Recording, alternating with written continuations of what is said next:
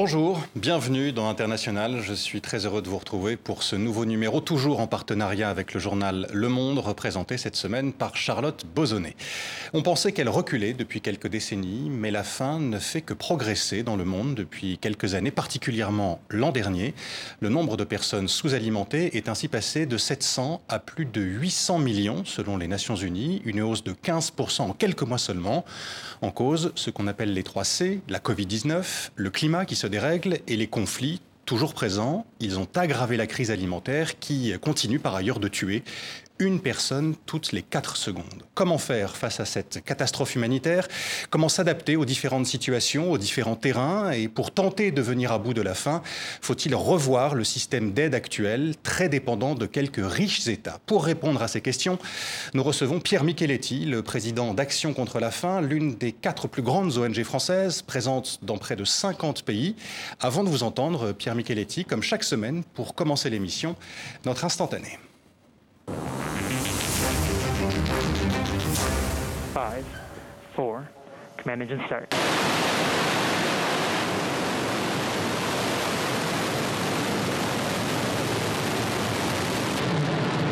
God. Weightlessness. Oh, Jesus. La différence entre l'obscurité de l'espace et le bleu de la Terre est absolue, saisissante et inattendue. J'aimerais pouvoir la décrire en trois minutes, mais je ne peux pas. Sachez simplement que là-bas se trouve la froideur, oui, le mystère de l'espace, mais ici même se trouve la vie et la lumière. Voilà pour l'avertissement et l'émerveillement aussi de celui qui a été le capitaine Kirk, Captain Kirk dans euh, Star Trek, l'acteur canadien William Shatner, l'un des quatre touristes qui ont passé quelques minutes dans l'espace. C'était mercredi et c'était dans la fusée New Shepard de Blue Origin, hein, une entreprise qui appartient à Jeff Bezos, le fondateur d'Amazon. Pierre Micheletti, qu'est-ce que ces images vous inspirent? Bah, Essentiellement celle d'un mandat de vitesse. Euh, et on est d'emblée euh, sur un des aspects de, de la sous-nutrition, c'est-à-dire à la fois des pays qui sont capables, euh, sur le mode euh, des entreprises privées, de, développer des technologies de pointe euh, et d'emmener des, touristes dans l'espace. Et puis à côté de ça, comme vous l'évoquiez en début de, votre propos, plus de 800 millions de, personnes qui sont en, situation de sous-nutrition préoccupante. Au-delà de ce constat, qui est terrible évidemment, est-ce que vous pensez que ces voyages servent à quelque chose aujourd'hui? Les voyages touristiques? Spontanément, euh, enfin, j'ai pas d'opinion bien arrêtée, mais spontanément, je dirais que non. Par contre, euh, que l'exploration spatiale soit l'occasion aussi d'étudier certains phénomènes euh, depuis l'extérieur, entre autres des phénomènes liés au changement climatique, je distinguerais bien, je, distingue ce qui relève du, du, tourisme qui est accessible à, une poignée de, personnes milliardaires euh, de, de, la conquête spatiale en général et des enjeux qu'il peut y avoir euh, dans, les observations qu'on peut mener depuis l'espace. On sait bien que l'un des axes de l'action humanitaire, et on va, on va y venir, euh, c'est l'argent, c'est d'arriver à financer des programmes d'aide. Est-ce que vous pourriez, on va revenir hein, d'ailleurs sur ce système de financement dans le cours de l'émission, mais puisqu'on parle des, milliardaires encore, est-ce que vous pourriez aller leur demander de l'argent à ces, à ces milliardaires pour venir vous aider? On, le fait déjà. Euh, on, le fait euh, via le mécénat d'entreprise, via certaines fondations qui sont, qui sont très connues. Et ça marche euh, Ça marche. Ça représente des sommes relativement modestes sur, sur l'enveloppe annuelle que mobilise l'aide humanitaire d'urgence qui doit être autour de 30 milliards de, dollars aujourd'hui. Les, les, fonds privés représentent un quart de cette enveloppe et au sein de ces fonds privés, le, mécénat le mécénat des grandes entreprises représente une somme, mais somme toute assez modeste. revenons sur Terre quelques instants, même quelques minutes, pour euh, parler et dire quelques mots d'action contre la faim. Donc l'ONG que vous euh, présidez, ONG créée en 1979 et dont la première mission a été menée en Afghanistan. Combien de missions avez-vous actuellement euh, en cours dans le monde? Si on si on s'intéresse à l'ensemble des sections d'action contre la faim, c'est-à-dire la section française, celle des États-Unis et de l'Espagne, nous sommes présents dans près de 50 pays. Euh, pour une aide délivrée à plusieurs centaines de, milliers de personnes et pour un budget global de, ce réseau international autour de 600 millions de dollars l'engagement d'action contre la faim et le vôtre en particulier, euh, Pierre Micheletti. C'est maintenant le focus d'international signé cette semaine Oumi Diallo et Alice Langlois.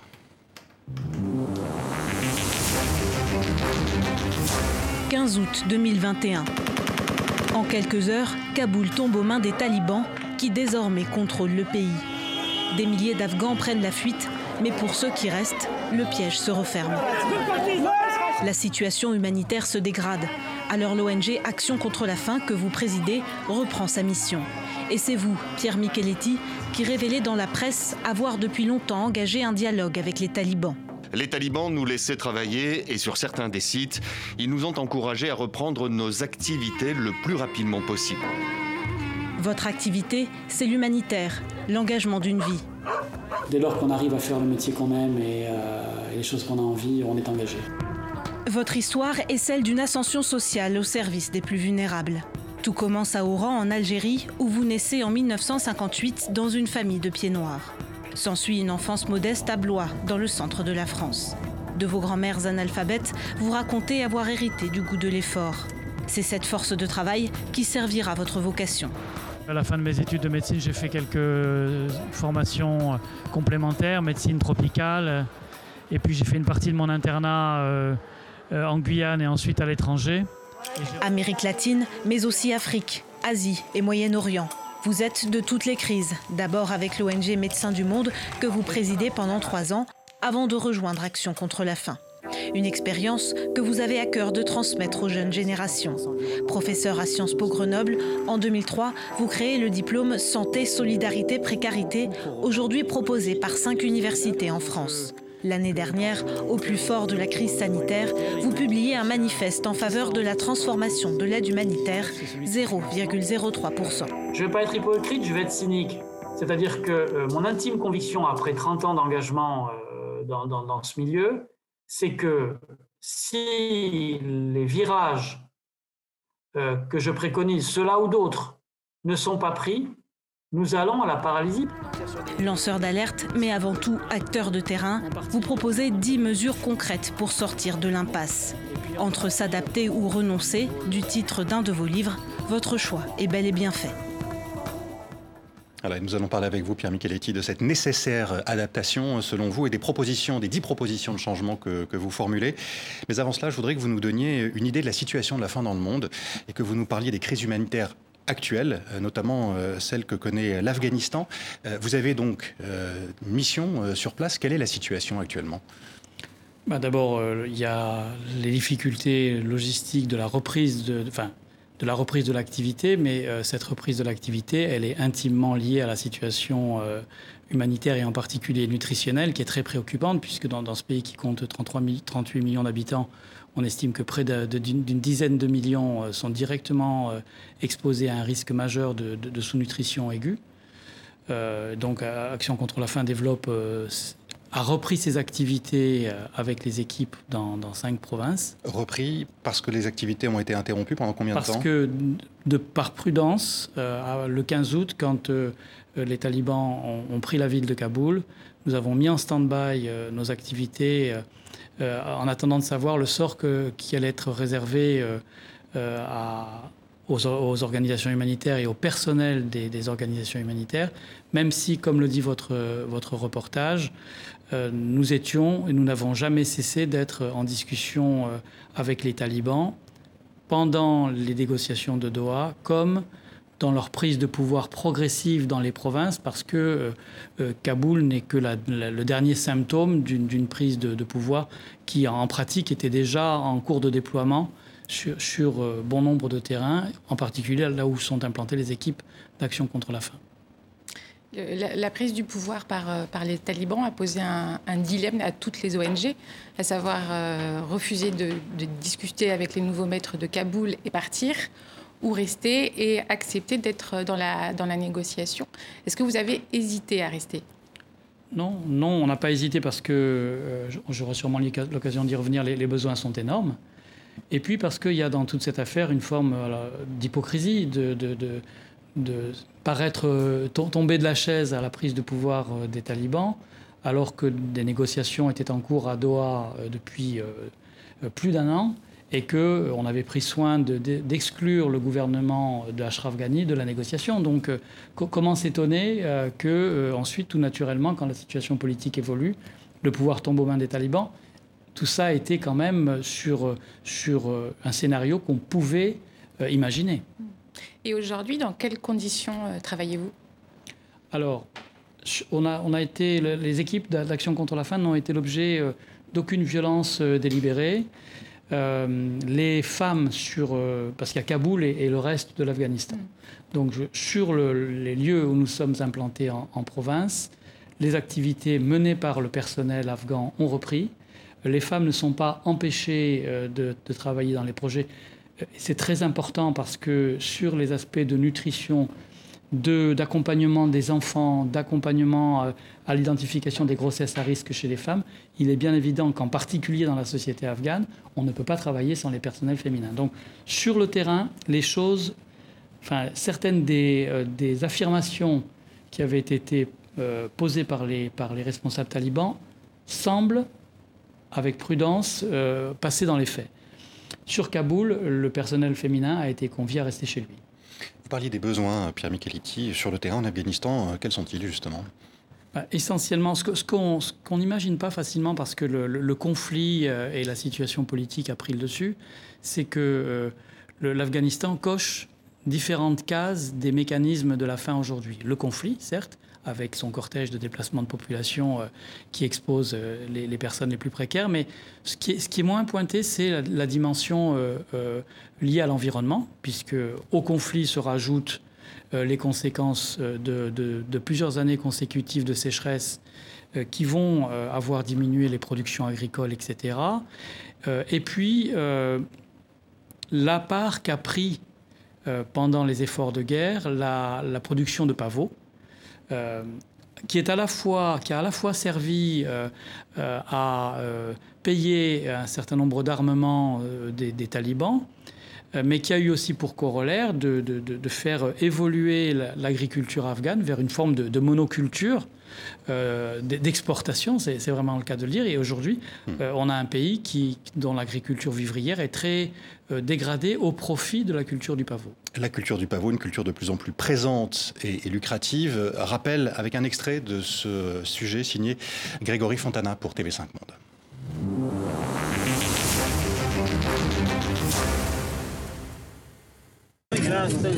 Cette boue marron de la résine de pavot, une fois chauffée, donne de l'opium particulièrement pur. Il sera ensuite transformé en héroïne. Sur ce marché illégal, ces vendeurs affirment que pour eux, c'est devenu une question de survie dans un pays où la crise s'aggrave de jour en jour. Nous n'avons pas d'argent, nous n'avons plus d'eau et nous avons trop de problèmes dans ce pays depuis 20 ans. Nous détestons l'opium et nous ne voulons pas en planter. Nous savons que ça apportera des problèmes, mais nous n'avons pas le choix. Depuis le retour des talibans au pouvoir, le prix de l'héroïne n'a plus que triplé. Une véritable manne financière qui génère chaque année 2 milliards de dollars dont le pays, privé d'aide internationale, aura bien du mal à se passer. Concrètement, quelles sont les conséquences alimentaires de, cette euh, augmentation de la culture du pavot, euh, plus 37% en, un an entre 2019 et 2020 Oui, alors on ne peut comprendre l'équation alimentaire qu'en euh, se représentant que l'Afghanistan est un grand pays de 650 000 km, un petit peu plus grand que la France, mais dont la configuration géographique fait que seuls 12% des surfaces du pays sont cultivables. Donc on a déjà, par rapport à la taille du pays, cette équation qui est à prendre en cause en considération. Et puis, euh, ces, 12%, euh, une, large part est passée de l'agriculture de subsistance à l'agriculture euh, du pavot pour les raisons que j'ai déjà évoquées. Mmh.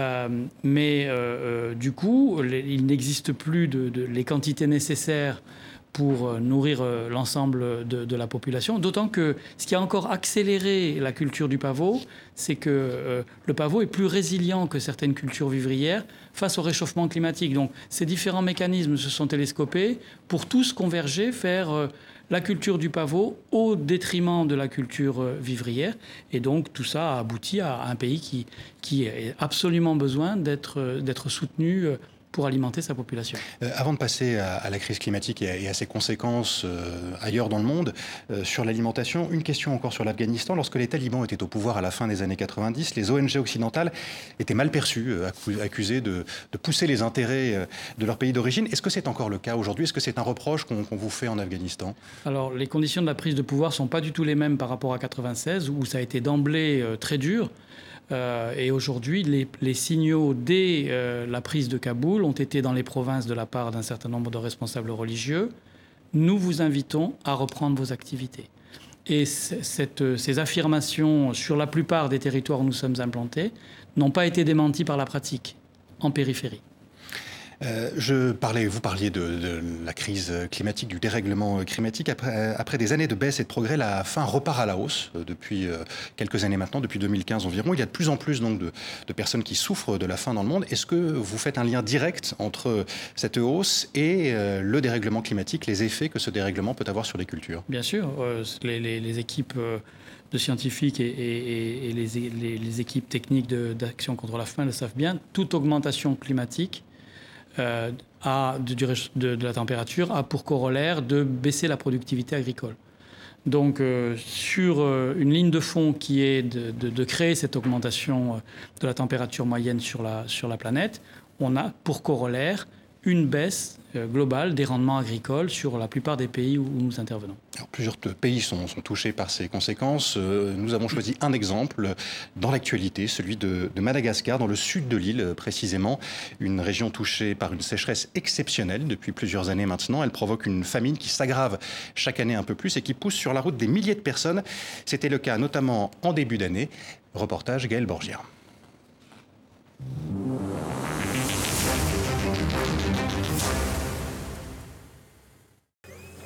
Cela fait trois jours que cette famille dort dans une des gares routières de la capitale. Champs, maisons, ustensiles de cuisine, Tanjet, enceinte de son troisième enfant, et son mari ont tout laissé derrière eux. Comme Tanjet, ils sont plusieurs milliers à avoir quitté le grand sud de Madagascar, frappé par la pire sécheresse depuis dix ans. Dans leur région, il n'a quasiment pas plu depuis un an. Résultat, des cultures détruites et environ un million de personnes privées de nourriture. Nous donnions des cactus à manger à nos enfants car il n'y a pas de nourriture. Nous mangeons du cactus avant de dormir, nous mangeons du cactus au réveil. Nous demandons à l'État de nous aider, de nous donner de la nourriture et de l'argent. Il y a eu des aides, mais pas pour tout le monde. Seule solution pour survivre, partir. J'ai deux enfants et je ne sais plus quoi leur donner. Parfois, nous avons dû dormir au bord de la route. Ils se sont cotisés à la gare routière pour subvenir à nos besoins, pour que l'on puisse acheter à manger à nos enfants. Face à l'ampleur du phénomène, les autorités n'ont pas encore de solution viable. Alors on part au plus pressé, distribution de tentes et de nourriture. Cela fait longtemps que des populations fuient la sécheresse récurrente du Sud pour des régions plus clémentes, mais leur nombre a atteint un niveau sans précédent cette année. Pourtant, le ministère de la Population refuse de parler de migrants climatiques. Ce ne sont pas des migrants, mais ce sont des gens qui cherchent à gagner leur vie ailleurs. La politique du ministère, c'est de les considérer simplement comme des personnes qui viennent d'autres régions, et le rôle du ministère est de leur apporter une aide alimentaire. Grâce à un généreux chauffeur, Tinjet et sa famille sont les derniers à monter dans le taxi brousse. Direction le nord-ouest, où une nouvelle vie les attend. Leur objectif, gagner suffisamment d'argent pour pouvoir revenir un jour à leurs racines. Avant de revenir avec Charlotte sur le rôle de l'État malgache dans cette euh, crise, est-ce que vous considérez, vous, Pierre Micheletti, que euh, ces malgaches qu'on vient de voir sont des réfugiés climatiques? Alors le terme de réfugié climatique, j'évite de l'utiliser, je préfère parler pour le moment et pour respecter les termes du droit international de déplacé climatique, puisque euh, dans, le cadre de la, fameuse convention du 28 juillet 51 qui, a euh, conceptualisé la, notion de réfugié, euh, aujourd'hui les, personnes qui bougent pour des raisons liées à la détérioration environnementale ne, ne ne relève pas de cette convention de 51 et de l'appellation de, réfugiés. Si on étendait la notion du droit international des, réfugiés tel que le définit la convention de 51 à celle de réfugiés climatiques, on aurait une brusque augmentation de l'ordre d'une soixantaine de millions de personnes. Et ce que dit le HCR, c'est qu'à la fois euh, avoir cette reconnaissance euh, on sait très bien qu'on n'aura pas les financements euh, internationaux pour les prendre en charge et que dans une certaine mesure, euh, on, perdrait en, visibilité par rapport aux gens qui ont fui pour des raisons immédiates liées à la peur qu'ils avaient de perdre la vie.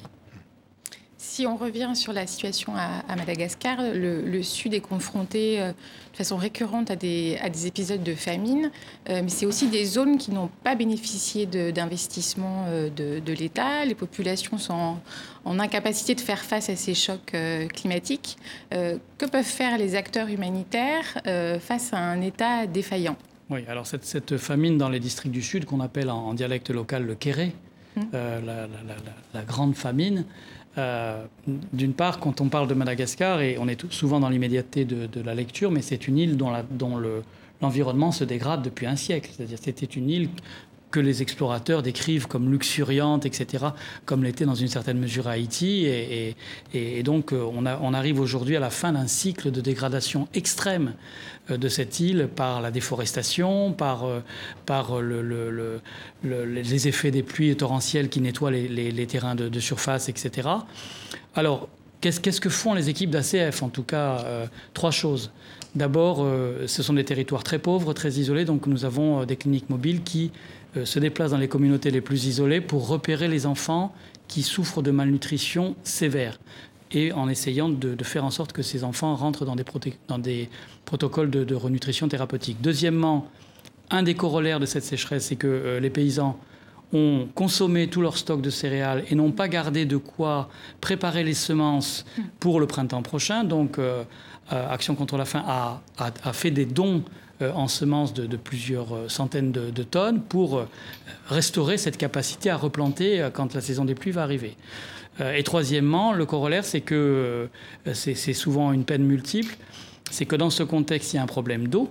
Il y a un problème de quantité d'eau disponible qui est sous l'effet euh, direct de la sécheresse. Et donc, on a mis en place des dispositifs, etc. Et puis, il y a un problème de qualité d'eau et donc, nous avons sécurisé des puits, creusé des puits, parce que sinon, content d'être sous-alimenté, votre, votre enfant euh, attrape une diarrhée aiguë, mm. et eh bien alors se précipite à sous-nutrition plus diarrhée aiguë égale mortalité euh, prématurée euh, de façon quasi mécanique en pédiatrie. Et vous avez déjà été confronté à ce type de situation? Bah, en, fait, l'association a une bonne expérience au Tchad, euh, au Yémen. Nous sommes dans des environnements euh, où euh, cette situation de bascule de, liée à, une dégradation environnementale chronique, à, des situations de, de pré-famine, elles sont assez, assez régulières sur des territoires, entre autres, comme la, comme la zone sahélienne centrale. Depuis combien de temps?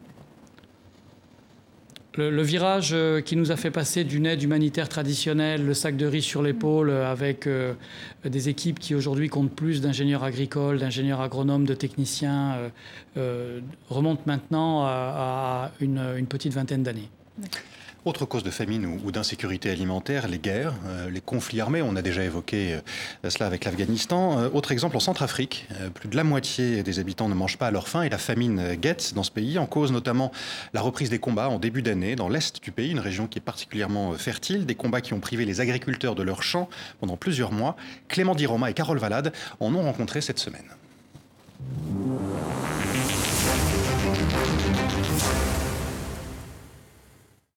Avant, je cultivais. Il y avait beaucoup de rendement. J'avais une activité de fruits et de légumes qui fonctionnait bien. Mais en janvier, avec la guerre qui a éclaté ici, j'ai tout perdu et je recommence à peine à travailler. Donc je dois encore récupérer de la nourriture pour survivre la Centrafrique n'est pas le seul pays concerné par euh, cette situation. Euh, ceux du Sahel, un peu plus au nord, le sont également. Euh, vous y êtes aussi, Action contre la faim mène des actions dans le Sahel. Quelle est la situation sur place, Pierre Micheletti Globalement, on a une situation qui est, très dégradée. On estime que dans, le Sahel central, je ne vais pas énumérer tous les pays, mais il y a une trentaine de millions de personnes qui sont considérées comme des personnes exposées à, des besoins humanitaires de base sur, sur Burkina Faso, Niger, Nigeria, etc.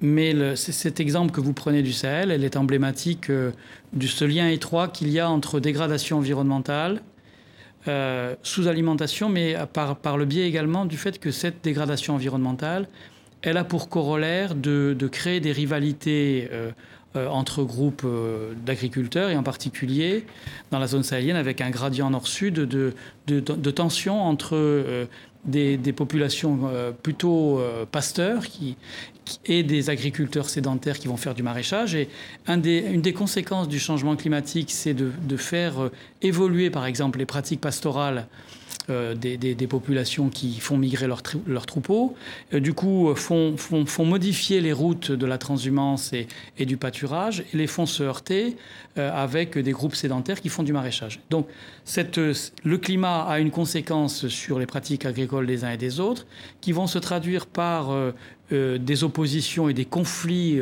d'agriculteurs, de paysans qui vont ensuite pouvoir déboucher sur, des conflits armés plus ou moins instrumentalisés par des groupes rebelles, plus ou moins instrumentalisés euh, autour de la question euh, tribale, parce que euh, bien souvent, les pasteurs de la, partie nord du Sahel sont des Peuls, les populations plus sédentaires de la partie sud sont, plutôt animistes ou chrétiens, et on va avoir, une, dans certains cas, une réduction de cette conflictualité à un conflit tribal ou ethnique, là où il est par essence multifactoriel, comme j'ai essayé de le, démontrer. Hmm. Et qu'est-ce que ça a euh, pour vous comme conséquence dans votre, euh, dans votre travail? Est-ce qu'il y a des zones où vous ne pouvez plus vous rendre? Alors, vous avez vu que quelques ONG ont, chèrement payé, euh, ont chèrement payé la, conflictualité dans le Sahel et qu'on on a affaire donc à des besoins qui sont importants et à une acceptabilité, ce que dans notre jargon on appelle à une réduction des espaces humanitaires, euh, parce que sur un certain nombre de ces territoires, et ça fait lien avec un des sujets qu'on va, qu'on va aborder, euh, un certain nombre de belligérants, pour des raisons multiples, euh, voient les humanitaires non pas comme des organisations qui qui pourtant revendiquent toujours leur principe de neutralité, d'impartialité, d'indépendance, mm. mais les voient comme des, éventuellement des acteurs déguisés d'un certain nombre de protagonistes internationaux et des grandes puissances en particulier. Mm. Est-ce qu'il y a des, zones dans lesquelles l'action contre la faim ne peut pas aller pour des raisons de sécurité euh, euh, Il y a quelques années, deux ans, je crois en 2019, euh, au Nigeria, certains de, des membres d'Action contre la faim qui étaient sur le terrain avaient été empêchés de travailler par l'armée nigériane. Nous avons connu des drames au Nigeria durant l'été 2019, puis durant l'été 2020, qui est, puisque je parle de l'année 2019, un convoi a été attaqué, plusieurs personnes ont été tuées et une jeune femme qui travaillait pour Action contre la faim a été kidnappée et elle est toujours détenue euh, au jour où nous parlons aujourd'hui. La plupart du temps, on essaye euh, d'éviter de, un retrait pur et simple parce que dans le cas du Nigeria, quand cet événement s'est passé, nous avons retiré par sécurité l'ensemble de nos équipes et nous sommes dans des territoires tellement tendus du point de vue de, de l'aide alimentaire que le corollaire, c'est que immédiatement, quand nous débranchons nos activités, nous privons euh, des milliers de personnes de, l'aide vitale que, qu'apportait l'association. Donc la façon de le, mitiguer, là aussi, pour euh, utiliser un néologisme cher aux humanitaires, c'est de, dire euh, il faut peut-être distinguer la présence de nos équipes physiquement sur le terrain d'autres formes d'intervention et de pilotage à distance. Et aujourd'hui, comment est-ce que vous arrivez à travailler avec les pouvoirs locaux? Est-ce qu'il y a une, coordination qui est possible? Vous parlez du Nigeria ou plus, plus généralement Les pays du Sahel. Ben, toujours dans un principe de, qui est celui d'essayer de, négocier avec toutes les, parties au conflit, mais euh, euh, il est assez usuel qu'on puisse maintenir une forme de lien avec les pouvoirs en place euh, officiels. La question de la négociation avec certains belligérants est quelquefois plus compliquée pour plein de raisons, soit parce que, et on en a un exemple au Nigeria, euh, les humanitaires ont été pointés par certains groupes euh, armés euh, comme des cibles en tant que telles, en tant qu'étrangers présents sur la région. Donc, vous voyez bien que là, c'est compliqué.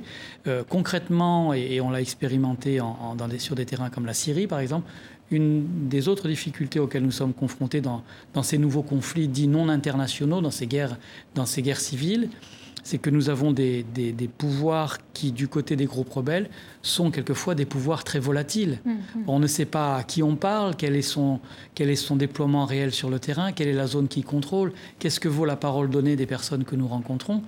Euh, là où l'humanitaire s'est construit sur des guerres dites conventionnelles, deux gouvernements qui s'affrontent et donc une possibilité de négociation avec les deux parties. Aujourd'hui, nous sommes dans la volatilité totale. Mm.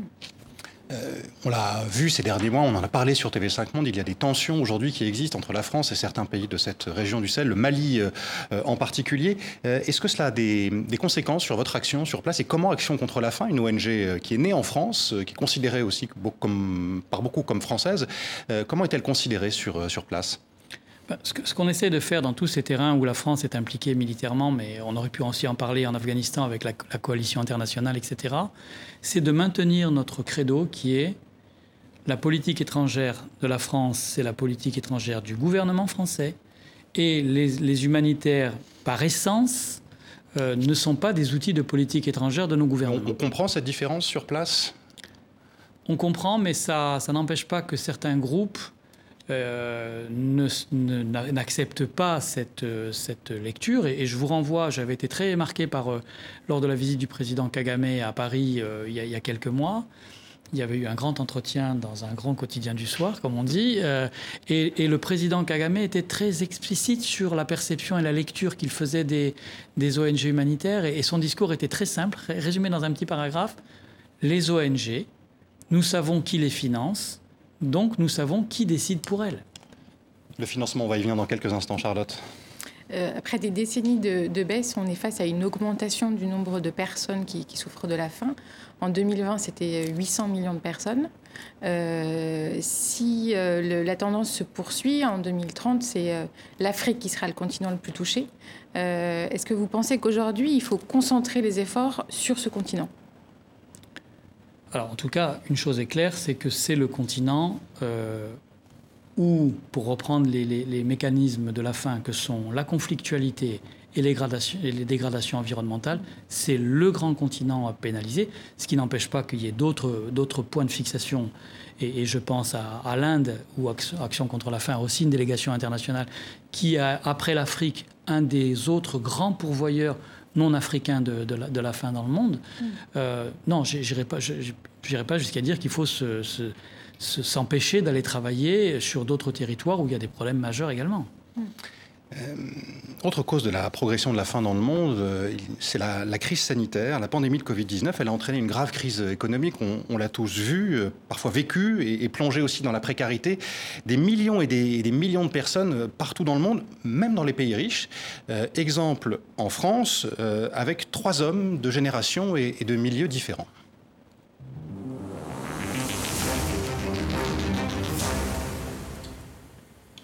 C'est la première fois que je viens là. Merci j'ai perdu mon arrière. J'étais cuisinier. J'avais une vie comme tout le monde, hein. euh, voilà, euh, j'étais divorcé. Ça, c'était dans le monde d'avant. David, 46 ans.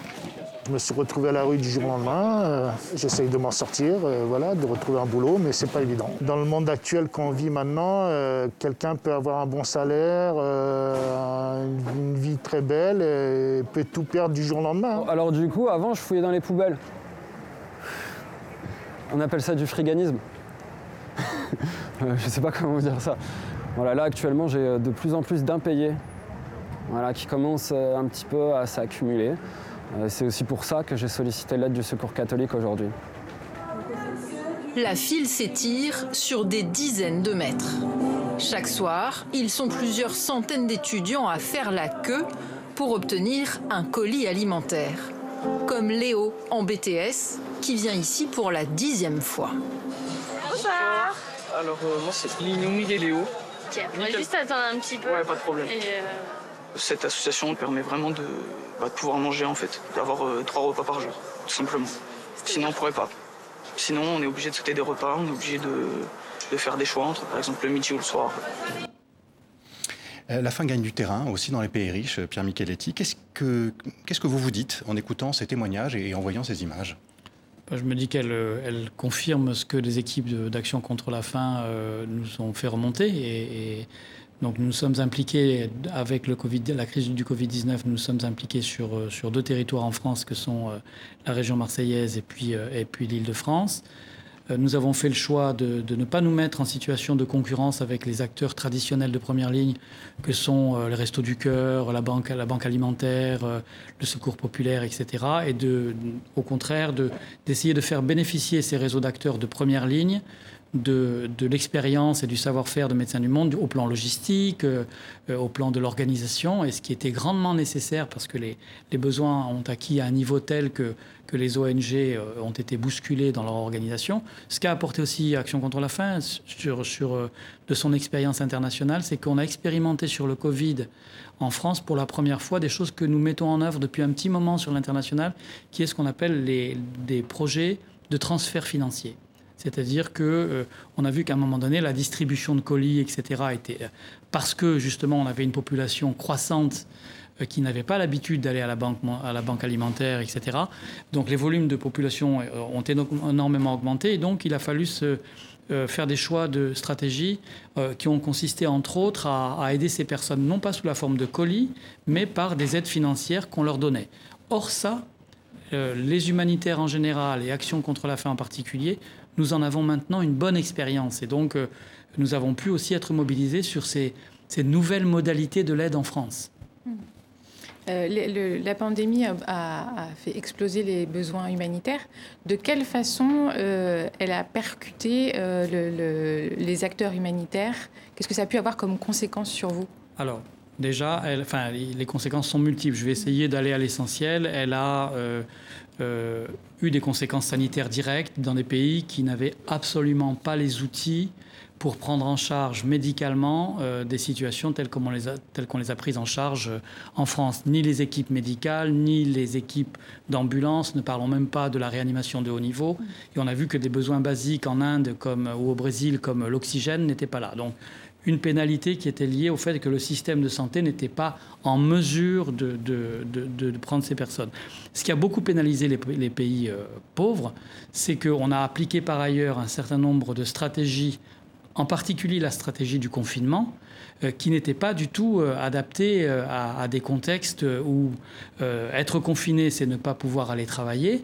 Et ne pas pouvoir aller travailler, surtout dans des économies informelles, c'est immédiatement faire s'effondrer les, revenus des, personnes. Et il y a un dicton à Kinshasa qui dit à Kinshasa, tu ne sors pas, tu ne manges pas. Voilà, donc tout est dit, c'est-à-dire que avoir appliqué des logiques de confinement qui, qui, qui, ont, qui ont leur, leur raison d'être, mais à des environnements où n'existaient pas les filets sociaux tels qu'ils ont pu être développés dans des, dans des pays riches, hmm. eh bien les conséquences pour la population ont, immédiatement été pénalisantes.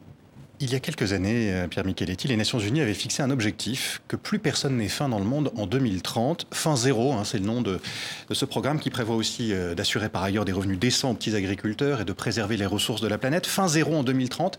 Est-ce que c'est un objectif qui vous semble encore atteignable? On est en 2021, c'est quasiment demain on voit que non. Les, chiffres que vous avez cités en préambule euh, montrent que, indépendamment même de la crise du, Covid, qui est venue comme un coup d'accélérateur, mais on voit repartir depuis 2015 environ inexorablement à la hausse euh, les taux globaux euh, de population sous-nutrie, puisqu'on flirtait avec les, 750 millions euh, autour des années 2015 de, personnes exposées à la faim, et que vous l'avez dit, on vient de repasser le cap des 800 millions. Donc on n'est pas sur une ligne vertueuse, en tout cas pour plein de raisons qu'on a déjà évoquées en toile de fond. L'an dernier, le, prix Nobel a été, euh, prix Nobel de la paix a été euh, accordé au PAM, au Programme alimentaire mondial. Est-ce que ça a changé quelque chose dans la lutte contre, contre la faim? Non, mais c'est d'abord c'est la reconnaissance d'une belle organisation euh, et d'une organisation qui, pour faire le lien avec ce qu'on disait tout à l'heure sur le Sahel, aujourd'hui un des métiers les plus à risque pour les humanitaires, c'est d'être chauffeur de poids lourd pour le PAM. Parce que quand vous êtes chauffeur de poids lourd pour le PAM, vous avez vous êtes au volant euh, d'un véhicule qui a une valeur marchande et qui a un contenu qui a une valeur marchande. Et, ce qui est arrivé euh, avec le convoi d'ACF ne fait qu'illustrer ce qu'on sait très bien. Le déplacement et le déplacement à bord d'un poids lourd. Donc, j'en profite pour le dire, que, derrière ce prix Nobel, il y a aussi un coup de chapeau à une organisation très concernée par les questions euh, d'insécurité. Mais en même temps, c'est un aveu que, comme le disait M. Janton, on n'est pas sur une ligne vertueuse du point de vue de la sous-alimentation et, que c'était bien de, faire un coup de chapeau à une organisation dont, la première des vocations, c'est l'aide alimentaire. Hmm. Justement, sur l'aggravation de la situation, euh, pendant longtemps, on s'est dit qu'on allait sortir de l'urgence pour aller vers le, développement. Est-ce qu'aujourd'hui, euh, c'est un horizon qui s'éloigne et, et qu'on est en train de revenir aux toute urgence? Non, on sait très bien, et les statistiques annuelles le montrent, qu'il y a bien sûr une, intrication entre urgence et développement, et on sait très bien qu'il y a euh, des crises humanitaires qui se manifestent essentiellement sur des pays à très faible revenu. Des pays où les populations gagnent moins de 1,9 dollar par personne et, par jour. Donc la, pauvreté fait le lit des crises alimentaires parce que tout simplement, et on, vient de le voir avec les populations précaires en France, la pauvreté fait que les gens ont très peu de barrières de sécurité quand survient un pépin. Donc on est sur une ligne de, de, survie sur le fil du rasoir. Mais il faut que rien ne change dans, cette équation qui, euh, au risque de faire basculer la personne euh, dans une situation qui, devient très exposée. On le voit depuis le début de l'émission, euh, on est en train de vivre une, crise alimentaire, un pic de crise alimentaire que le monde n'a pas connu depuis plusieurs années. Et on l'a vu en, grande partie pourquoi? D'ailleurs, Antonio Guterres, le, secrétaire général des Nations Unies, en a parlé. Il dit que la Covid-19, le dérèglement climatique et les conflits créent la plus grande crise humanitaire depuis la, la Seconde Guerre mondiale. Est-ce que vous êtes d'accord avec lui? Et est-ce qu'on est là à un tournant euh, historique presque pour euh, l'aide humanitaire Non, je, crois que ce qui est, euh, très circonstancié, c'est les, effets désastreux du, Covid-19 sur, sur la situation mondiale et pour les raisons qu'on a déjà évoquées, hein, de, pauvreté, de, faiblesse dans les systèmes de soins des pays concernés, etc. mais cette crise humanitaire, enfin cette crise du Covid-19, elle a aussi un autre corollaire qui est sur un des sujets que euh, qu'on va peut-être aborder, qui est que euh, les pays les, plus riches qui sont, euh, ont, la tentation de pouvoir réorienter une partie des financements qui jusqu'alors ils acceptaient de consacrer à l'aide internationale. Et il y a une tentation forte de ce que j'appelle la tentation de la rétraction, c'est mmh. d'aller chercher tous les moyens possibles pour booster les économies de nos pays d'origine. On l'a entendu depuis le début de l'émission aussi par euh, petite touche dans vos propos, une, critique hein, du fonctionnement actuel euh, du, système d'aide humanitaire dans le, dans le monde. Vous militez, vous, pour une transformation en profondeur de ce, de ce système et du mouvement humanitaire. Qu'est-ce qui ne va pas vraiment pour vous aujourd'hui et pourquoi faut-il en changer et en changer maintenant? Ben, parce que je considère qu'il est obsolète politiquement et insuffisant en quantité. Donc, euh, insuffisant en quantité, on a un système d'aide humanitaire mondiale qui, qui devrait mobiliser 30 milliards de dollars par an.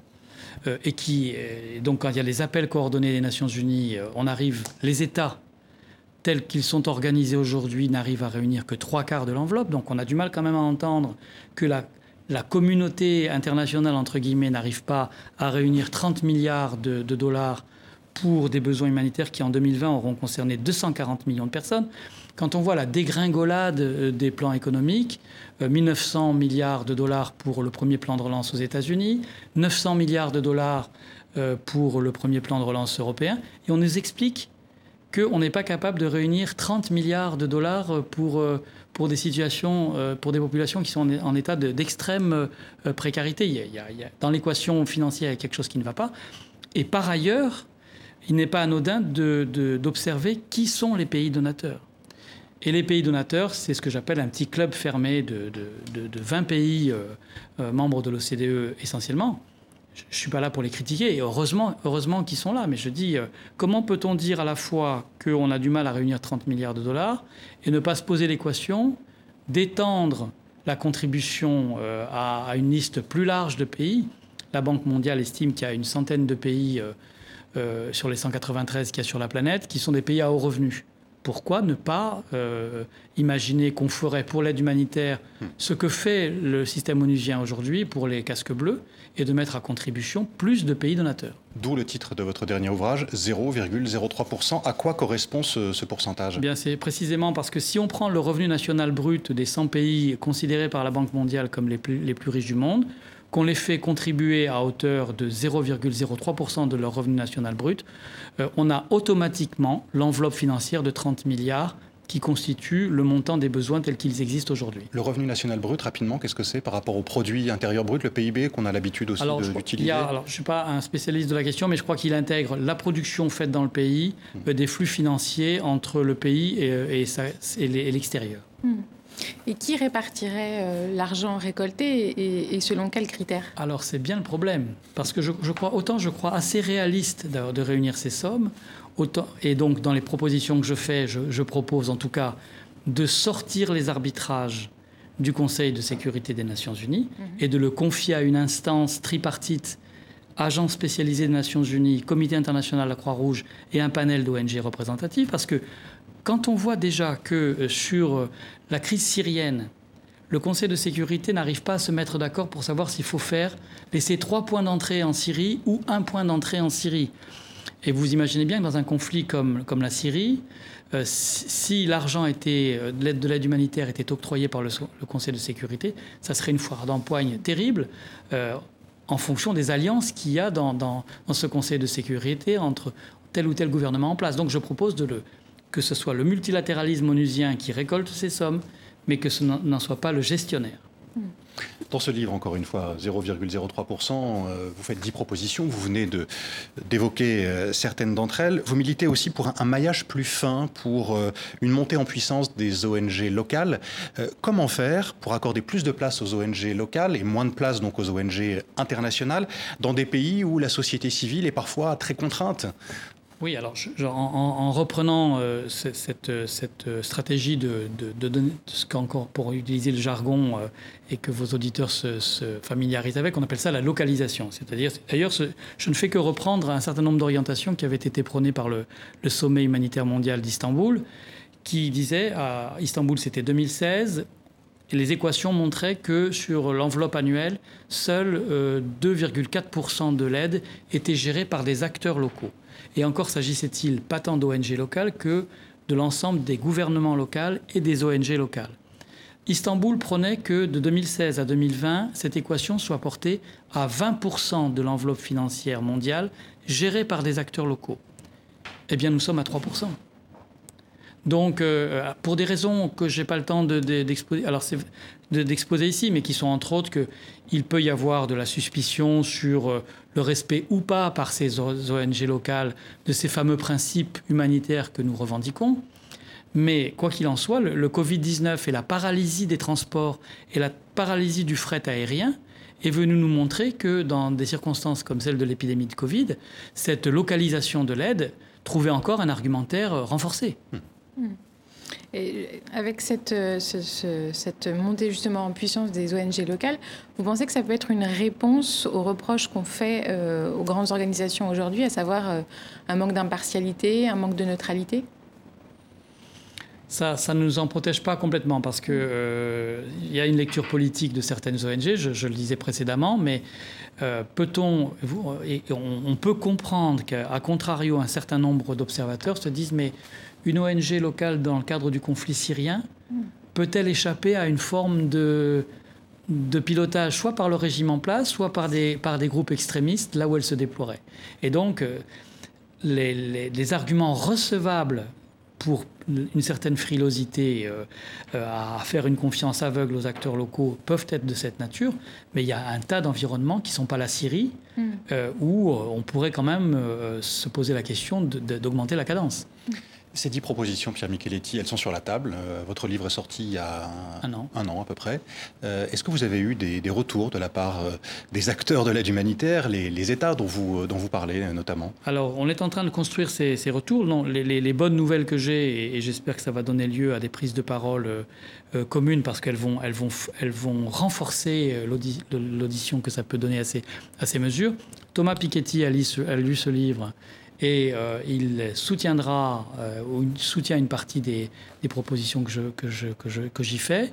Euh, Bertrand Badi, grand économiste, économiste, qui travaille sur les questions notamment d'égalité. Hein. Absolument, et qui vient entre autres de, sortir un ouvrage où lui-même questionne la question de l'aide internationale, pas tellement l'aide humanitaire, mais l'aide publique au développement, en disant que si on mettait à contribution les, grandes, les grandes multinationales, et qu'on faisait payer 2% d'impôts euh, à toutes les sociétés euh, et à toutes les personnes qui gagnent plus de 10 millions d'euros par mois, on aurait l'enveloppe de l'aide publique au développement. Donc Thomas Piketty, sur un versant qu'il connaît moins, qui est l'aide humanitaire, euh, on a eu l'occasion d'en discuter, soutiendra ce type de, posture.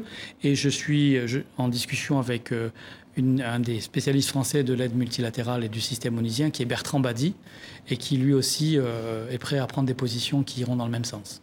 Euh, il nous reste quelques minutes encore euh, avec vous, Pierre Micheletti. Parlons un, petit peu de vous. Euh, qu'est-ce qui vous a poussé à, vous engager et à consacrer une grande partie de votre vie à l'aide humanitaire? On le disait en début d'émission, vous avez travaillé dans d'autres ONG avant d'entrer chez Action contre la faim. Oui, alors vous êtes bien documenté dans, le CV que vous avez dressé, qui était, qui élogieux d'ailleurs, merci beaucoup. Mais je, voudrais dire que je suis quelqu'un qui, a, mis la, main dans, la question de la solidarité internationale, euh, pas nécessairement sur des convictions sociales, politiques ou religieuses, mais parce que euh, assez vite, j'ai eu l'intuition que, que, le métier de médecin euh, était un fabuleux passeport pour, pour rencontrer d'autres cultures et, d'autres peuples. Et, je l'ai expérimenté dès ma vie d'étudiant, puisque j'ai été interne en, Chine en, en, 80, en 85 à l'époque où la, Chine changeait d'alliance. Et donc, je l'ai fait sur cette intuition qui est ce, métier va me permettre de vivre des moments de proximité euh, incroyables dans des lieux incroyables. Ça, ça ne s'est jamais démenti. Par contre, pour ne pas parler que de moi, il y a quelque chose qui me... Et je pense que je, vais réfléchir à écrire des choses sur cette question, c'est est-ce que l'humanitaire aujourd'hui est toujours une rencontre? Les conditions les conditions de la rencontre sont-elles préservées? De la rencontre, de la proximité, de la, des, soirées au coin du feu à, échanger entre pères, entre maris, euh, etc. Entre la violence, entre le confinement du Covid-19, je ne suis pas sûr que j'aurai la même intuition aujourd'hui. Justement, vous parlez des difficultés, des besoins euh, humanitaires qui augmentent, des difficultés des ONG. Qu'est-ce qui fait qu'aujourd'hui, euh, vous y croyez encore à l'aide humanitaire? Qu'est-ce qui fait que j'y crois et, qu'est-ce qui fait aussi que les jeunes gens que j'ai à l'université y croient? Parce mmh. que, euh, et, mon boulot avec eux, c'est de, de, de, dire les choses, de dire les choses et euh, et de dire combien aujourd'hui il faut qu'ils soient exigeants sur euh, avec qui ils travaillent, où ils, vont, on va les faire travailler, quelles sont les procédures euh, que les organisations qui vont les employer mettent à leur disposition en cas de danger, etc. Donc de, développer leur, leur d'abord leur compréhension de la complexité des environnements, de développer leur esprit critique sur les boîtes et les ONG ou pas qui vont les employer. Donc ça, c'est mon boulot. Qu'est-ce, qui fait que j'y crois encore et, que je suis très fier de, des fonctions que j'occupe à Action contre la faim C'est que les besoins sont énormes. Enfin, je veux dire, quand euh, je, pour préparer cette émission, je, relisais la situation au Sahel ou, euh, à Madagascar. C'est, euh, juste. C'est voilà, ça, laisse indifférent ou ça laisse pas indifférent. Je suis pas ni, meilleur qu'un autre, mais je, je pense qu'il faut qu'on fasse des choses. Euh, rapidement, il nous reste quelques secondes. Qu'est-ce qu'on peut faire si on a envie de vous aider et si les États ne mettent pas suffisamment la main à la poche comme vous le souhaiteriez De devenir donateur à Action contre la faim et d'aller sur le site de l'association. Les choses sont très bien expliquées. Et plus nous recevrons, à la fois je déplore la faiblesse des, des moyens gouvernementaux, mais plus nous avons des donateurs individuels qui nous soutiennent, plus ça nous donne de la liberté pour aller là où les gouvernements pourraient pas forcément euh, nous encourager beaucoup à aller. Merci beaucoup. Merci Pierre Micheletti. Merci d'avoir répondu à nos questions dans International en partenariat avec le journal Le Monde. Merci à vous toutes et à vous tous de nous avoir suivis. Rendez-vous la semaine prochaine. Je vous dis à bientôt.